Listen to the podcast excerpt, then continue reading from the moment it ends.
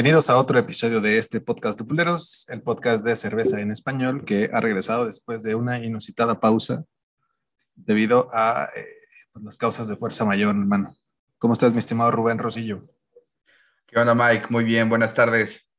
Excelente, excelente. Regresando y pues platicaremos de una, un evento muy importante a nivel nacional en nuestro país que se llevó a cabo por primera vez en la ciudad de Guadalajara, pero que ya tiene algunos años que se realiza en la Ciudad de México. Este es el famosísimo Cerveza México, que sería, pues, quizá el festival más importante a nivel nacional. Y decidieron este año comenzar una edición en la ciudad de Guadalajara, que me imagino yo depende cómo les haya ido esta vez, repetirán anualmente, pero por ahí de mediados de año, porque se sabe que Cerveza México en la Ciudad de México es por ahí de finales de octubre, principios de noviembre, ¿no, mi Rubén? Sí, de hecho justo estaba ahorita revisando cuándo, cuándo era y exactamente la fecha del DF es del 21 al 23 de octubre. Excelente. Justamente ahí tenía una cercanía muy importante con otro gran festival que si no era el más importante, sí es por mucho el más grande de México, que era el festival, ¿cómo se llamaba el de Minerva? Guadalajara. El, October, Oktoberfest. Ajá, pero no se llamaba October, tiene otro nombre, ¿no? Como festival de las, el festival de la cerveza se llamaba así. Sí. Tal cual, así de genérico, le pusieron bien creativos mis compas. Pero ese que es en octubre, era en octubre antes de la pandemia y que se hacía en un, en un gran campo donde cabían miles y miles de personas como si fuese un festival de música. Entonces, si no el más importante, era el que más gente tenía de, de comensales ahí, dos mareadillos tropezándose con los agujeros del campo en donde lo hacían.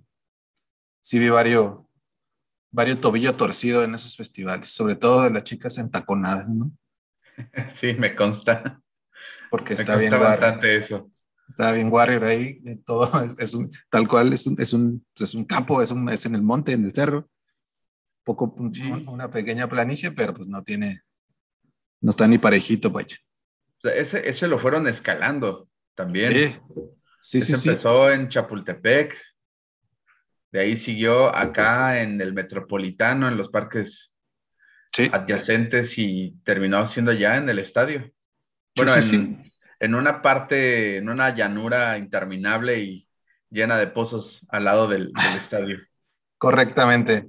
Eh, fuentes que tenemos infiltradas en Cervecería Minerva nos comentan que volverá al festival este año y regresará al Metropolitano, bro.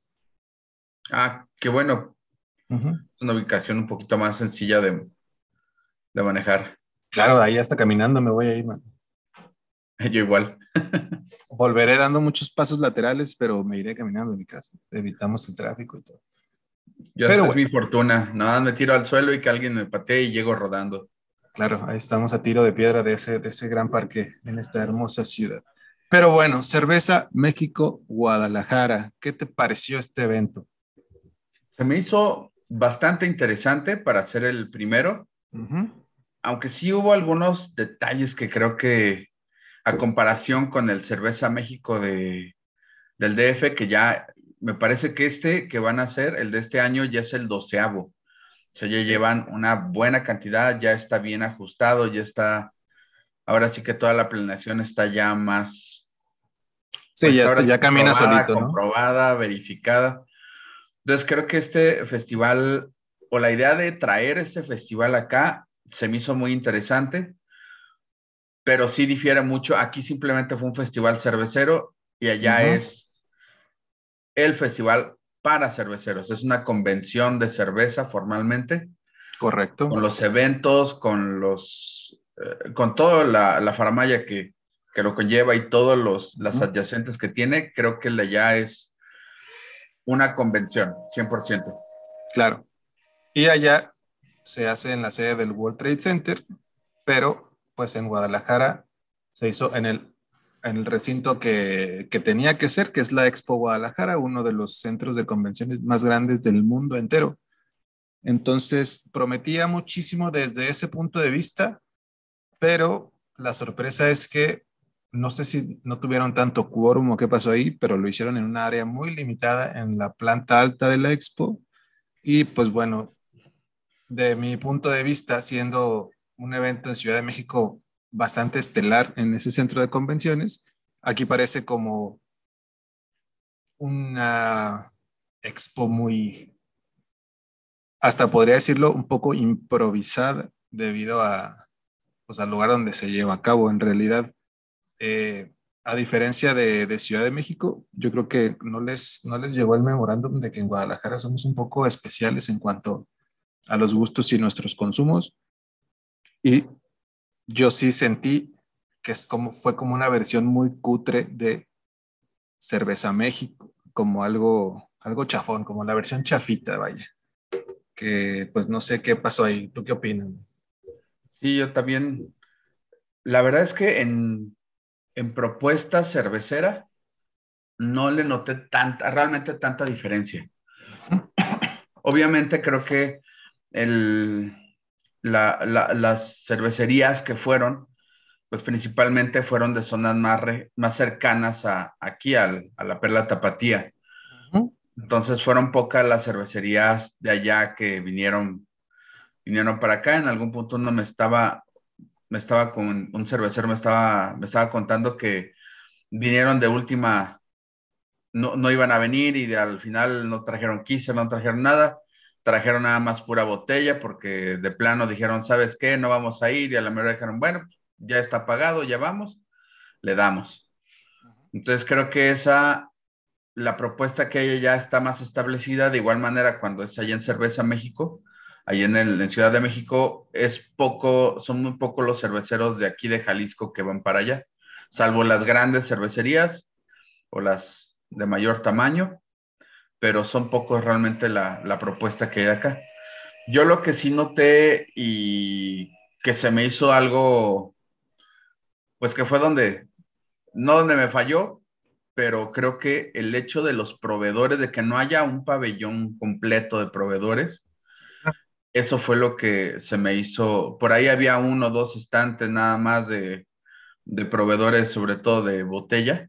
Ajá pero allá en lo que es México incluso está separado en la parte cervecera o el jardín cervecero con todas las cervecerías, comida, etcétera, y aparte está un ala enorme o una sala bastante grande con todos los proveedores de equipos, de materiales, de levaduras, de, todo puedes encontrar, incluso están las escuelas y está los tan famosos, eh, las tan famosas certificaciones tanto BJCP, Cicerón, todo, todo lo que es respecto a, la, a lo que es la cerveza, allá lo encuentras.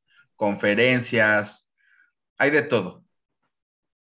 Que es algo que creo que aquí hizo mucha falta o que hubiera sido fantástico, que hubieran traído todo eso aquí también. Claro, uno esperaba como parte del, digamos, del ecosistema cervecero, algo más allá que un festivalito de cerveza. Como bien dices tú, una convención para cerveceros me parece necesaria y creo que un poco la expectativa de todos los que fuimos eh, o que, acudimos esta vez a Cerveza México en Guadalajara. Y lamentablemente pues fue un festivalito eh, de puras, donde la mayoría de los stands, como bien mencionas, eran eh, vendedores de cerveza o marcas de cerveza y gente tomando, tomando su muestrita, tomando su pinta y eh, probando de stand en stand cosas como cualquier otro festival en, de los que hay bastantes en, Guadalajara y no se diga en el resto del país o del resto del mundo. Por ese lado creo que sí se quedaron bastante cortos. Ahí sí había, no solo había poco proveedor, sino el hecho de que estuvieran mezclados con los cerveceros era un sinsentido porque la gente que iba a tomar de repente se topaba con un stand de botellas y no le importaba un carajo dónde comprarlas, ni cuánto cuestan, ni de dónde las envían. Lo que querían era probar su siguiente cerveza.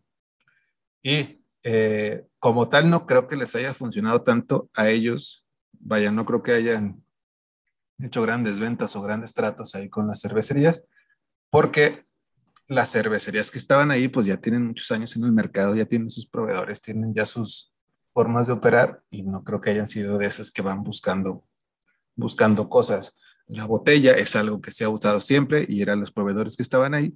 Por otro lado, estaba mi tocayo con Best Dispensing, que también, si tienes poco tiempo en Guadalajara, ya sabes quiénes son, son los únicos que venden equipo de servicio y estaban ahí. Entonces, pues no hubo, no había nada nuevo, nada, digamos, que descubrir, que es una de las cosas interesantes a la que va un cervecero cuando asiste a un congreso de cerveza, ¿no?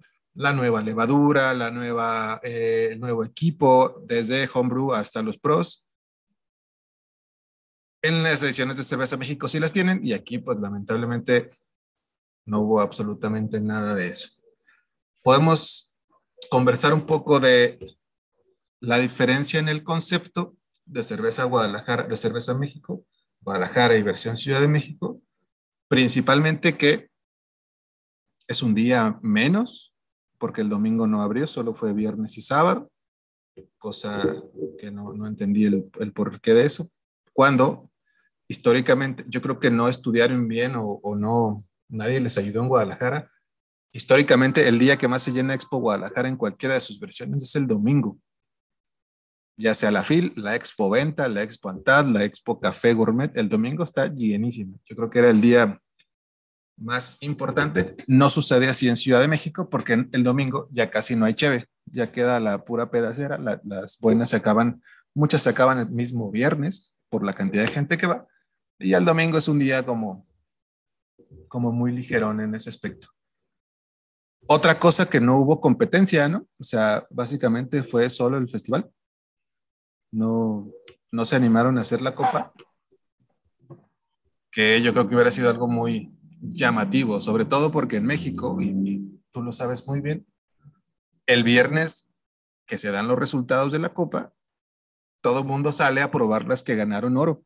Este es como ya está una pequeña tradición. Entonces, no sé, como que eso sí hizo falta aquí en Guadalajara, ¿no? Algo que llamara la atención, que te dijera cerveza, no sé, cerveza control remoto sacó oro en Sauer y aunque nunca la hayas escuchado en tu vida, ibas buscando el stand de control remoto para ver quiénes son y probar ese cheve y ver pues qué traen de, de otras ofertas. En este, en este caso, ¿no? Entonces las nuevas propuestas por ahí pues fueron difíciles de, captar la atención del tapatillo promedio, cuya atención es muy difícil de captar, ¿no, mi hermano? ¿Cómo lo ves ahí? Sí, bastante complicado. Yo también creo, creo que más bien lo hicieron para darle más empuje a la de México, a la competencia de allá y dejarla como... Digo, también no veo yo mucho caso de que se esté haciendo competencias tan, tan seguidas.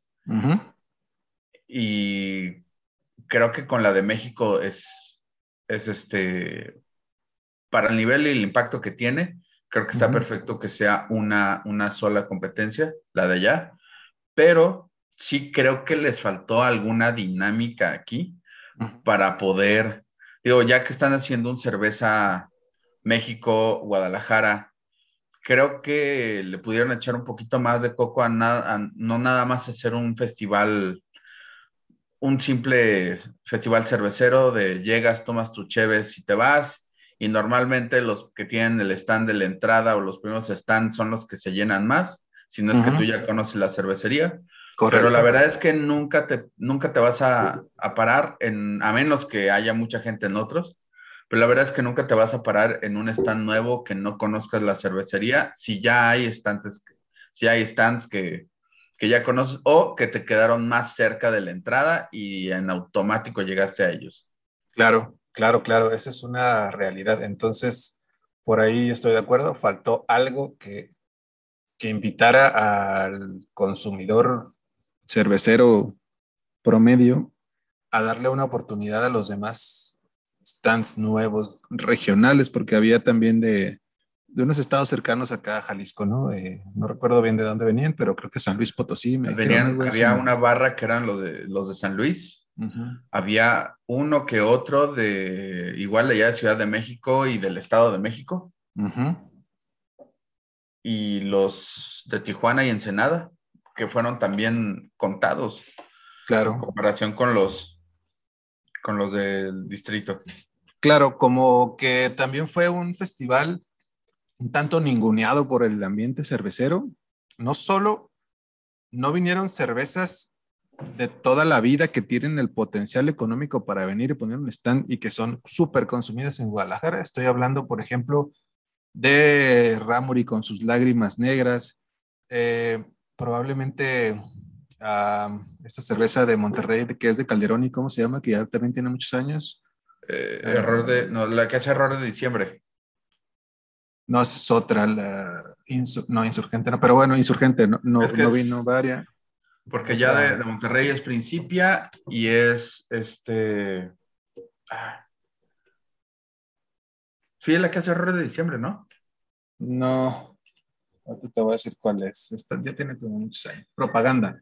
Ah, propaganda, sí, propaganda. Propaganda, que también es una, una fabricota y no solo fueron, fue un, un festival ninguneado por esas marcas que se esperan cada año, que son las que vas a luego a visitar en, en Cerveza México, como Mamut, por ejemplo, eh, que siempre trae excelentes propuestas. Madueño no es tan, tan, tan buscadón, pero también pudo haber venido. Él es, pues, es un productor más pequeño, que luego los gastos se le van a complicar. Pero sí hubo diferentes, digamos, yo esperaba que esas marcotas estuvieran acá como están allá y la verdad es que ni sus luces. Y no solo fue ninguneado por estas marcas a nivel nacional, sino increíblemente por las grandes marcas a nivel local, hermano. No estuvo ni Minerva ni Cielito Lindo, las más grandes y más poderosas económicamente. Les valió absolutamente sorbete cerveza México Guadalajara.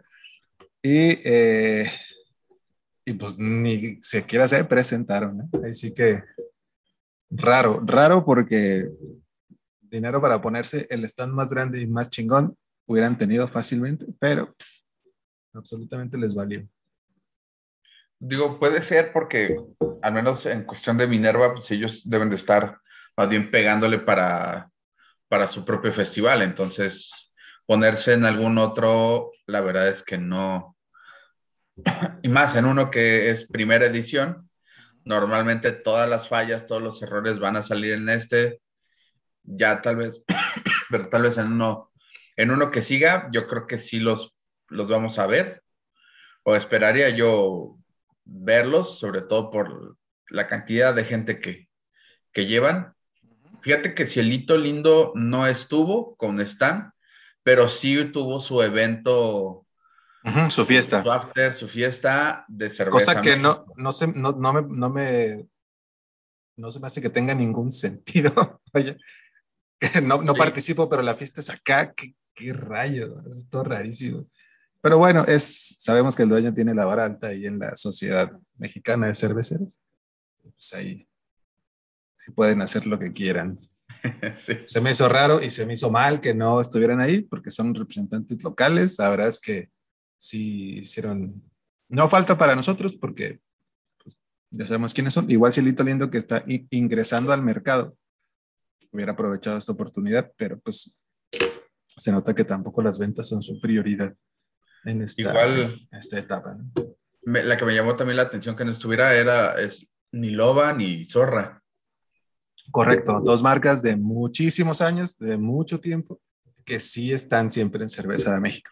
Exacto, y, y están allá. Aquí en todos los demás festivales normalmente las, las encuentras también. Pues es algo Claro, hasta en los festivalitos que se hacen en las, en las casas de fin de semana, ahí están sus normalmente. Y ahora no, cosa muy extraña, muy, muy raro, mucho stand vacío, pero que eso es como llama la atención porque siempre se pelean los stands en una expo de esta, pues de esta envergadura, ¿no? Como... Fíjate que desde el, no desde el pasado de allá de Ciudad de México, sino el anterior. El pasado era de pandemia y la verdad es que no fui. Tuve amigos que me hablaron, que me dijeron, oye, fíjate que me invitaron a este festival, nunca lo había escuchado, se llama Cerveza México. Le dije, no, compa, este, aplica fuga. No, no, si puedes, ve, pero no vayas con expectativas. Tenía entendido de que están también, es, no son redituables. O sea, ah, realmente los costos comparados con cualquier otro festival son enormes. Son muy altos, sí, son muy altos. Entonces puede ser que más bien la mayoría de las marcas dijo es el primero y es lo cobran, no, no realmente no desconozco cuánto, cuánto les haya cuánto estuvieron las stand, pero creo que han de haber dicho, mejor nos esperamos a una edición que ya tenga más peso. Claro, por ahí me, comentaba Daniel Carrillo que eran 10 mil pesos masiva por stand de los, eh, pues es tan sencillo, ¿no? Ahí si querías doble, triple, pues obviamente el correspondiente incremento de, del precio que en Cerveza México es un poco más caro y te cuesta el flete y te cuesta los viáticos, pero también sabes que no vas a ganar dinero en Cerveza México, vas a participar en el evento más importante de cerveza que tiene el país. Eso, eso como, como una marca, pues te da, te da visibilidad, no te da dinero, pero sí te da visibilidad y la gente te empieza a conocer y demás la única vez que yo fui llevando cerveza, pues sí tuve la oportunidad de incrementar mis clientes de la Ciudad de México. Entonces hacía envíos ya de cerveza de Guadalajara a Ciudad de México por estos nuevos clientes que me resultaron de esa única vez que fui. Digamos que de venta de sampler y de cheve apenas recupere los gastos, pero salen por ahí contactos comerciales interesantes.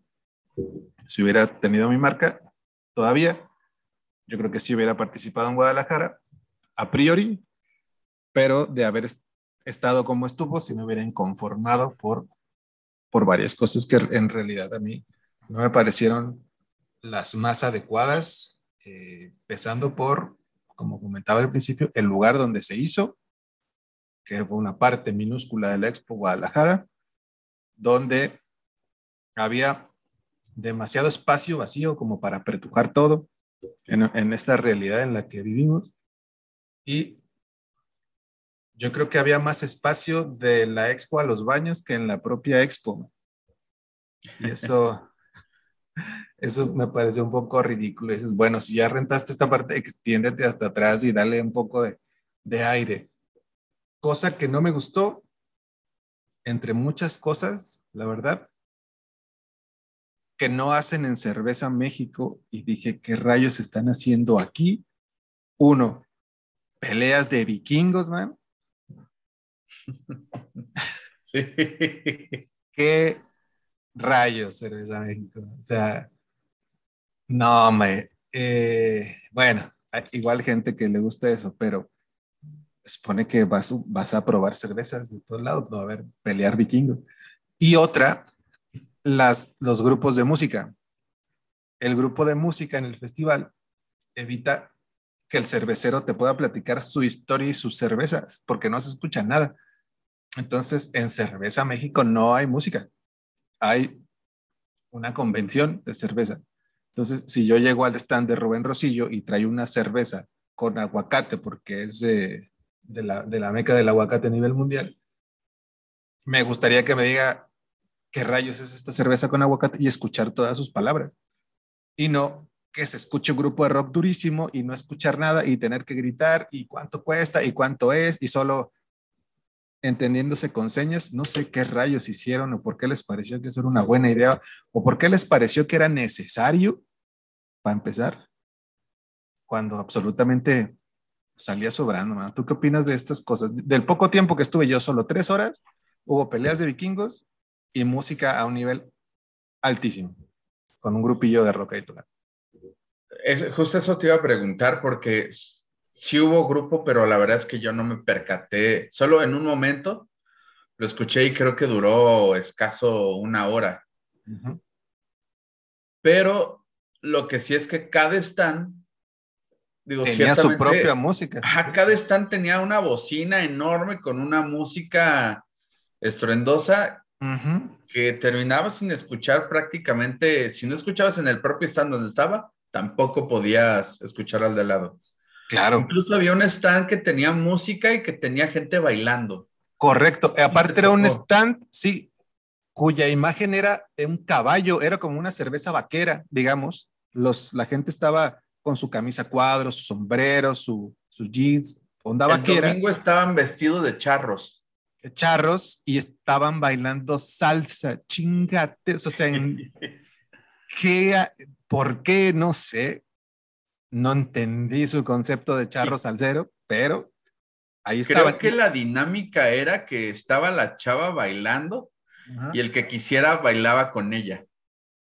Pero ¿qué sentido tiene?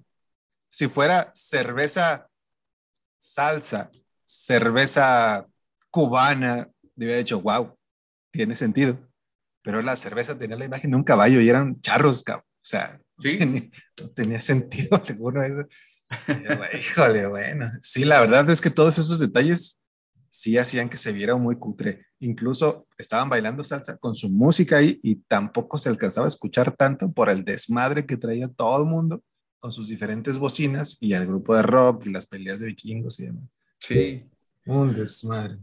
De hecho, creo que hubiera estado bien que aprovecharan todo eso en vez de hacerlo unitario y a la mitad de cualquier pasillo. Pudieron haber, creo que esa dinámica podría estar interesante, que hubieran puesto un escenario, eh, digo, como en la mayoría de los festivales de cerveza grandes, llevan grupo de música, llevan eh, un stand, digo, llevan, llevan un, un escenario.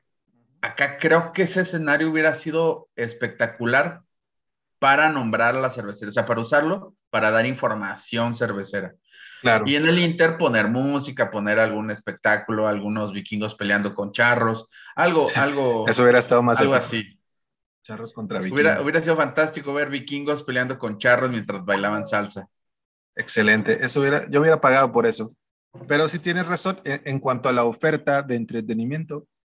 En otros lugares que lo tienen pensado como tal, cuando anuncian el festival, por ejemplo, el Festival Minerva, dice, bueno, el sábado del festival, a las 5 va a tocar fulanito de tal, a las 8 tal, y va a cerrar los, no sé, los bunkers o quien sea. Y entonces tú eliges qué día ir en base, con base en lo que quieres escuchar de la música que está en vivo, ¿no? En esta parte de Cerveza México jamás dijeron va a haber música en vivo, va a haber peleas de vikingos, va a haber salsa con charros, eso nunca lo pusieron. Y eh, por lo mismo se veía todo súper improvisado. Cuando estaban armando el, set para que pelearan los vikingos, era literal unas, no sé cómo se llaman esos, como de fila del banco, como, como postecitos con listón ese para hacer la fila del banco. Separadores. Ajá. Y así como, a ver, muévanse porque vamos aquí a separar un espacio. La gente estaba ahí caminando y le empezaron a quitar y a poner eso.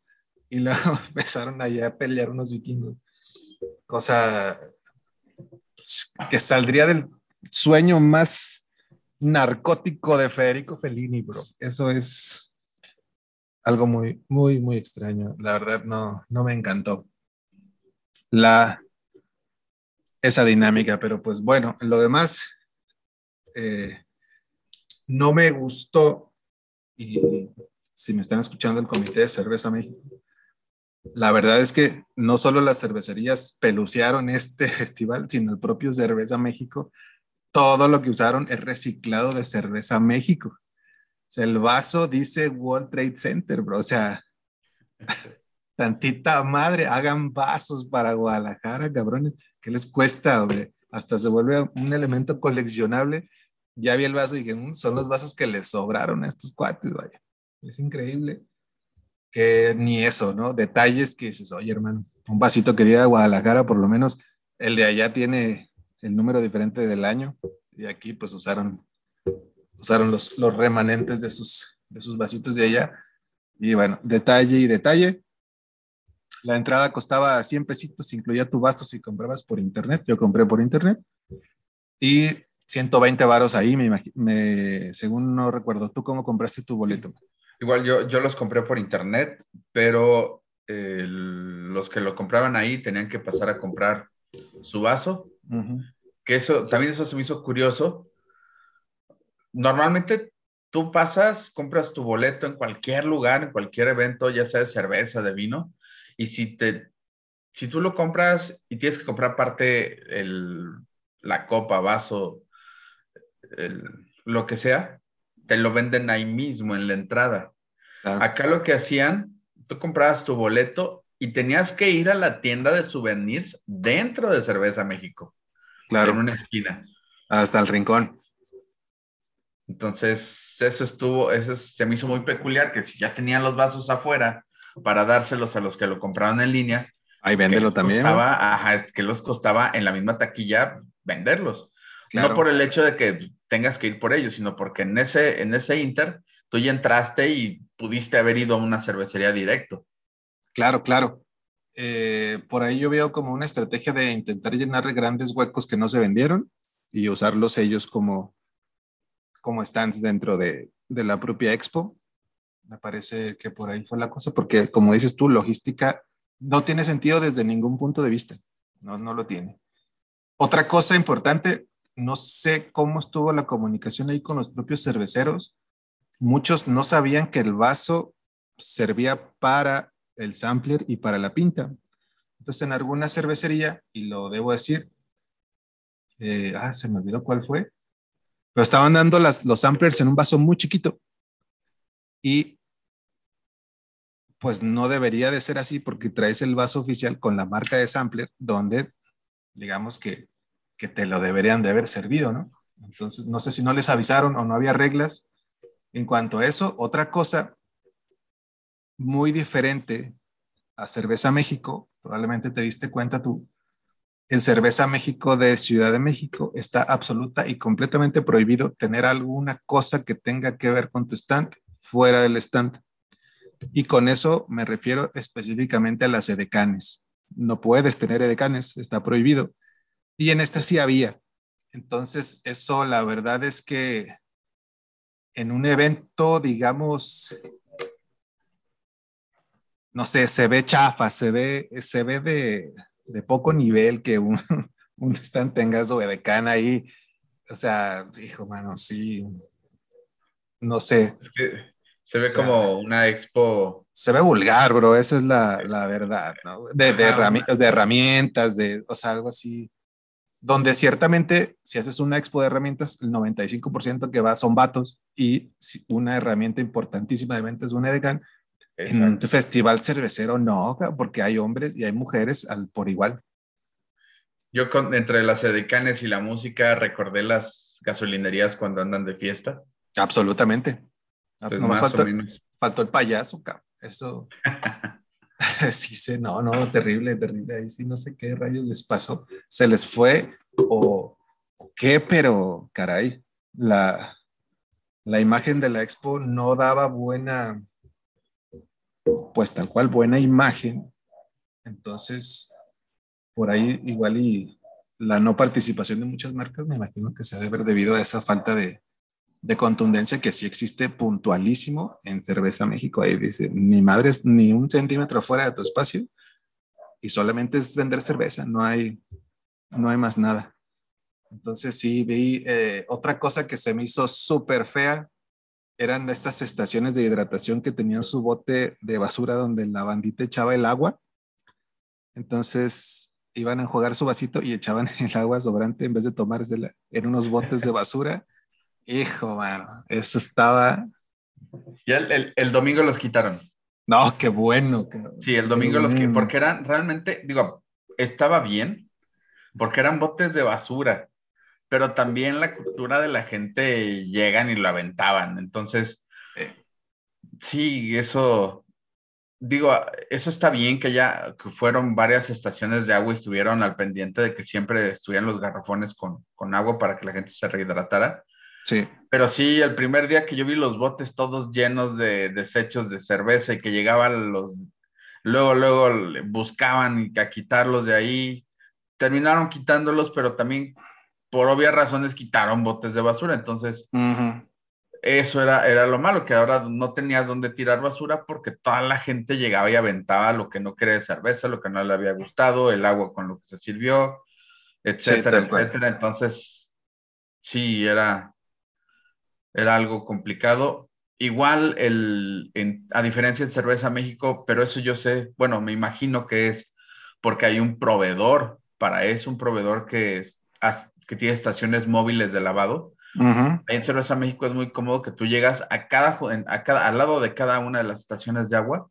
Hay un lavador. Había un lavado por un portátil que llegas tú nada más prácticamente tardas 30 segundos y ya sales con tu vaso limpio, tu vaso sanitizado. Y acá había un stand y tenías que formarte para que te lavaran el vaso ellos. Claro, con una doñita en una tarja lavando vasos. Y pues no, él, los otros, como bien dices, es un, es un aparato especial de lavar de para lavar vasos con muchísimo, con muchísima rotación. Entonces, rapidísimo, es lavado en un cepillo que ya está enjabonado, enjuagado, sanitizado y te lo entregan. Tardan segundos.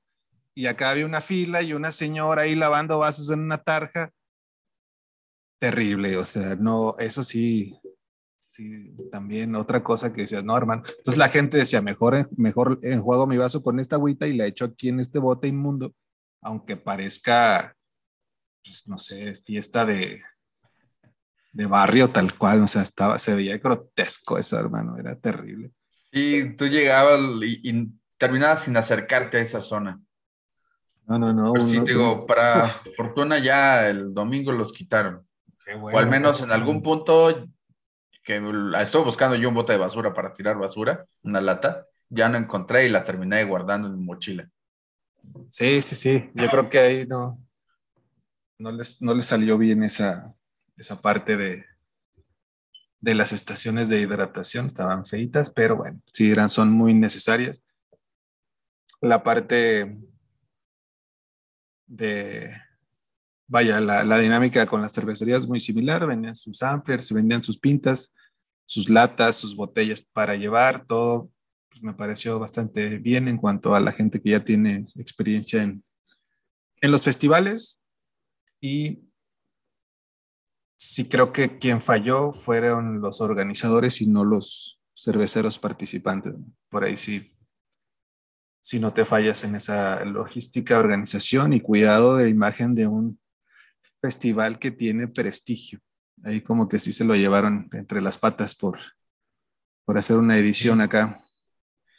Igual yo eso, la falta de proveedores también se me hizo algo, algo complicado.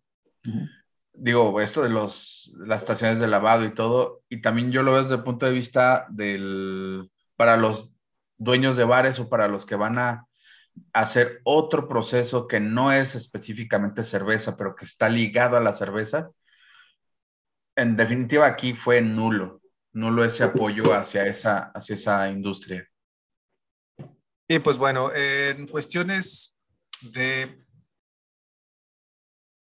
que ya no recuerdo, a ver si me ayudas a recordar esta parte. Según yo, en Cerveza México no hay venta de alimentos, o sí, en Ciudad de México. Sí, sí hay, pero es manejado por el, por el mismo Cerveza México. Ok. Y está también curioso porque tienen como que estaciones por todo el, por todo el World Trade, o por todo lo que es la convención, y manejan los mismos platillos, el cual es como que un solo platillo estrella y algunas botanas o, snacks. Cada año, cada año lo cambian como si fuera Walt Disney, el parque de Walt Disney, que tiene mil stands, pero todos venden lo mismo. Exactamente. Y también como en Disney venden, bueno, me tocó el año que vendían las piernas de pavo. Todas enormes, gigantescas, todas inyectadas que sabían en grudo, pero piernas de pavo. bueno, sí, también, también. No se espera como algo tan gourmet cuando vas a un festival. Festival de Minerva tiene buena oferta gastronómica, solamente te cuesta como si estuvieras comiendo en Bruna todos los días, man. Eso es carísimo. Bruna es uno de los restaurantes más caros de Guadalajara. Entonces, allá si te compras un hot dog de 200 varos, es, es, un robo, pero pues entiendo que la gente tiene que pagar su stand y ganar dinero. Ahí en la, en la Expo Cerveza México había una oferta de botanas. Yo no consumía alimentos, fui solamente de 4 a 7, entonces fui antes a comer y saliendo después al, a buscar unos taquitos, pero no, o sea, vi la oferta en un rincón de comida, como que papitas, palomitas, demás cosas, una pequeña área para que la gente se sentara a comer y lo que sí era muy pues no, no lo más agradable del mundo, era la mezcla de aromas que se suscitaba entre el sudor de la gente en mayo en Guadalajara, el aire acondicionado deficiente y la venta de garnacha ahí. ¿Cómo te fue con tú? ¿Comiste ahí en la expo o no? No, también tuve cierto miedo. sí comí en algún momento, necesitaba algo, algo sólido para, para darle cuerpo a, para la chela después de salir, pero fueron las clásicas papitas que no tenían mayor, o sea, no están enorme y no tenían más que papas, una especie de papas locas, sabritas, o bueno, papas eh, chips, con que era eh, pepino, jícama y salchicha. Ok. Y creo que por ahí vi que habían, vendían hamburguesas y como tacos, había como una plancha ahí al lado, y, pero ese era como otro stand diferente o parecía otro stand diferente, pero creo que es como del mismo, de la misma de snack de ahí de, de la expo. No, no creo que haya sido un externo realmente. Yo fui a la zona de las mesas y sillas porque sí me agoté un poco después de, de estar en reposo tanto tiempo, como que no traigo tanto aguante y fui a descansar un rato ahí y sí había gente comiendo su torta ahogada, su tostada de pata, ahí todo, todo garnachero, digamos, y pues sí había un aroma importante, importante de comida. Sabemos que quizás somos como muy delicados, o por lo menos yo en ese aspecto, y me gusta cuando llego a una cervecería oler mi cervecita y que no huela garnacha, es un plus para mí. Eh, pero sí, sí noté no solo el olor de garnacha, sino le dije a, varios amigos que me topé por ahí, el olor a humanidad era importante, ¿no? Hacía calor y sudor y todo estaba muy apretado. parecía que estabas más en la con cómics con Cheve, hermano, que en Cerveza México. Exacto. Hace rato le iba a decir, pero me quedé callado. con cómics es esta, esta convención de anime, manga y videojuegos, donde van jóvenes de dudosa higiene a convivir en espacios cerrados y cuyos aromas no son los más agradables. Podríamos dejarlo así en una forma políticamente correcta. Exactamente. Entonces a eso olía cerveza México, a humanidad y a garnacha. Entonces, pues no era, digamos, lo más agradable del mundo. Eh, por ahí no sé si el sistema de extracción o aire acondicionado no estaban encendidos o fallaron, pero pues el sudor estaba presente en, en nariz, como dicen los sommeliers, sudor presente en nariz. Y garnachita. Garnachita por ahí. detalle. También como que más bien la zona no estaba acondicionada como para ese tipo de evento. Correcto. Absolutamente. La gente se peleaba por las sillas porque había, no sé cuántas cabrán ahí, cuánto le tienes que quepan, unas 3.000 personas. Yo creo que sí por ahí, ¿no? Ya, había como unas 50 sillas, ¿no? Para comer. bueno, bueno, sí, como 50. Como cinco mesitas de... seis mesas, ¿no? por ahí. Sí, y no eran ni de a 10, eran como de a 6, 7. Sí, y aparte estaba la zona que nomás pusieron las comperiqueras. Sí, para estar ahí de pie. Cuatro o cinco personas de pie. Y sí, también ahí estaban muy, muy peleadas. Muy, muy peleadas, no sé. Extraño, el, extraño el domingo yo creo que sí hubo, digo el sábado, perdón, sí hubo el doble, fácilmente el doble de gente que había el, viernes, en hora pico. Prácticamente la hora pico del, viernes fue el arranque del sábado.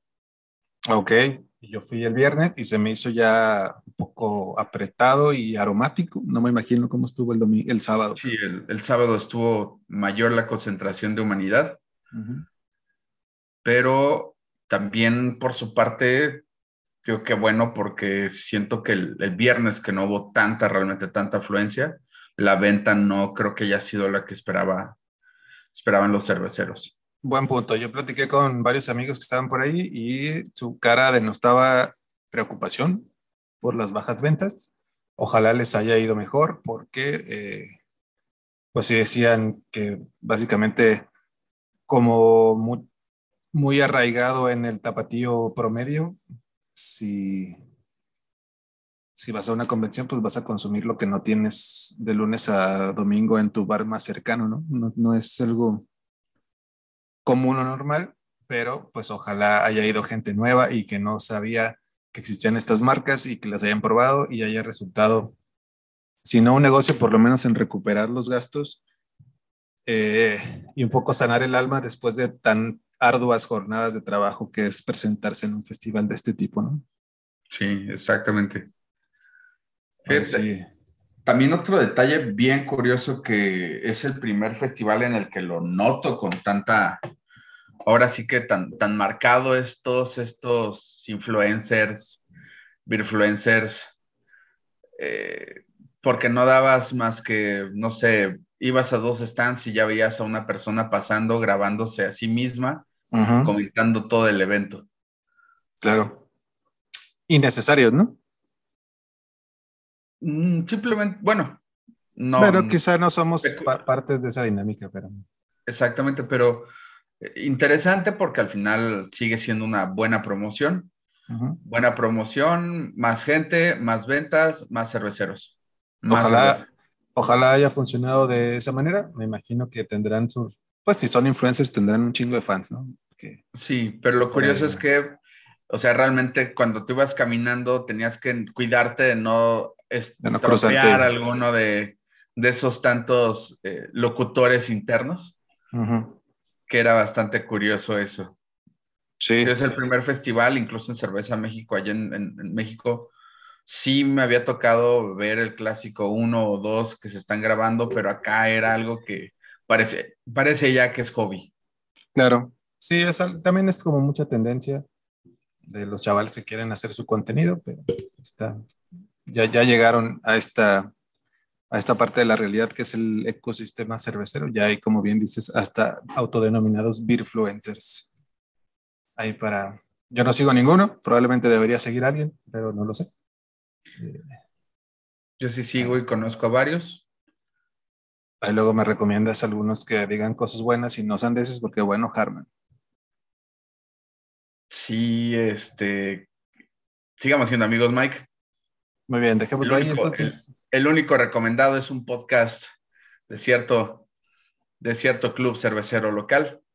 El mejor club cervecero del mundo, tengo entendido, es lo que nuestras fuentes nos dicen. Entonces, escúchenos, tenemos millones de fans. No necesitan más influencers que nosotros, en realidad. Confíen en nosotros, denos su dinero.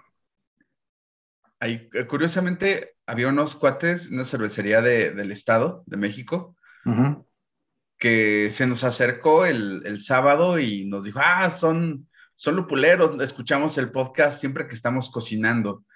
¿Cuándo van a sacar el siguiente? Entonces, ah, mira. un saludo, un saludote a, esa banda que aparte rockera, traen todos, andaban con el outfit de, de, de motociclistas. Qué chido, qué chido. Un saludote, un saludote allá al Estado.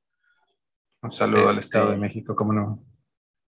Y sí, eso, es, eso estuvo, estuvo interesante. Qué chido. A ver, te diría que tramitáramos pases de prensa, pero estamos hablando tan mal de la expo que no nos van a dar, ¿no?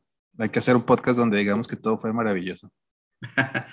no, yo, yo, yo, prefiero, la verdad es que sí prefiero ir así como para poderla disfrutar a gusto, bonito y sin, sin necesidad de algún tipo de pretensión. Ni de trabajar, ¿no? Como que uno va con otra idea. Sí con otra idea. No va con la idea de no recordar nada al día siguiente. Correctamente, y solamente prometer no volver a tomar por unos minutos más. En lo que entra el, la siguiente, el siguiente, en lo que vuelven a abrir el festival. En, lo, que hace, en lo que hace efecto el Alcacelser Boostman. Exactamente. Pues mi Ru, ¿algo más que quieras agregar sobre este interesantísimo festival que tuvimos el fin de semana?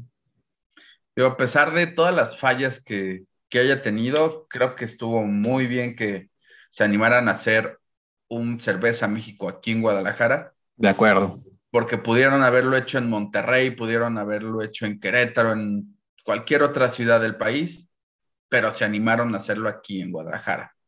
Entonces eso creo que es fantástico, habla muy bien de la ciudad en cuestión cervecera, que sí hay mucho peso para descentralizar este, este tipo de evento. Sí. Y entre pros y contras, creo que para ser el primer año salió. Y si lo mejoran para los posteriores, ojalá y sea un contrapeso real para el cerveza o que sea un más acercado al cerveza México de, de ya de Ciudad de México. Claro, que se arraigue ya en la cultura tapatía de los festivales que esperamos cada año, porque terriblemente gracias al COVID-19 pues perdimos varios. Y pues la buena noticia es que están regresando. Por ahí regresará pronto y haremos podcast también para tijerear con todo el Festival Cervecero de Occidente. Regresa a sus orígenes y pues será por ahí, si no me equivoco, el mes de julio. Estará interesante. En, junio, ¿no? Junio, junio. Junio, porque, bueno, porque el Tlaquepaque va a ser en julio. Julio. Y es un mes antes. También ya muy, muy arraigado que se pausó por, este, por esta pandemia mundial, pero bueno, volverán, volveremos y nos iremos otra vez a oler humanidad y probar cervecitas como Dios manda en estos lugares de sano esparcimiento y convivencia, ¿no, mi estimado? Claro, aún con más vikingos peleando. Más vikingos peleando, charros contra salseros. Eh, quizá podamos incluir una pelea de charros salseros contra algún tipo de vikingo bachatero. Estaría buenísimo. Sería fantástico. Un dance. Como para hacerlo película de bajo presupuesto. No, hombre, hasta Trino tendría que ser una tira de esa idea que acabamos de tener. Sí, exactamente. Espectacular. Pues bueno, eh, si esperamos que se lleven de tarea los organizadores todas estas situaciones, seguramente trabajarán en ello y el próximo año tendremos una versión mejorada, aumentada y corregida de Cerveza México en Guadalajara. Muchas gracias, mi estimado Rubén, por, por estar aquí charlando de cervecita esta tarde. Ah, gracias a ti, Mike. Saludo a todos. Saludo a todos, muchas gracias por escucharnos. Antes de cerrar, siempre agradecemos a los patrocinadores del club, Insumos Cerveceros de Occidente y Haller Tower, el bar de cerveza artesanal donde tienen que ir en Guadalajara. Y pues sin más, nos vemos en el próximo episodio.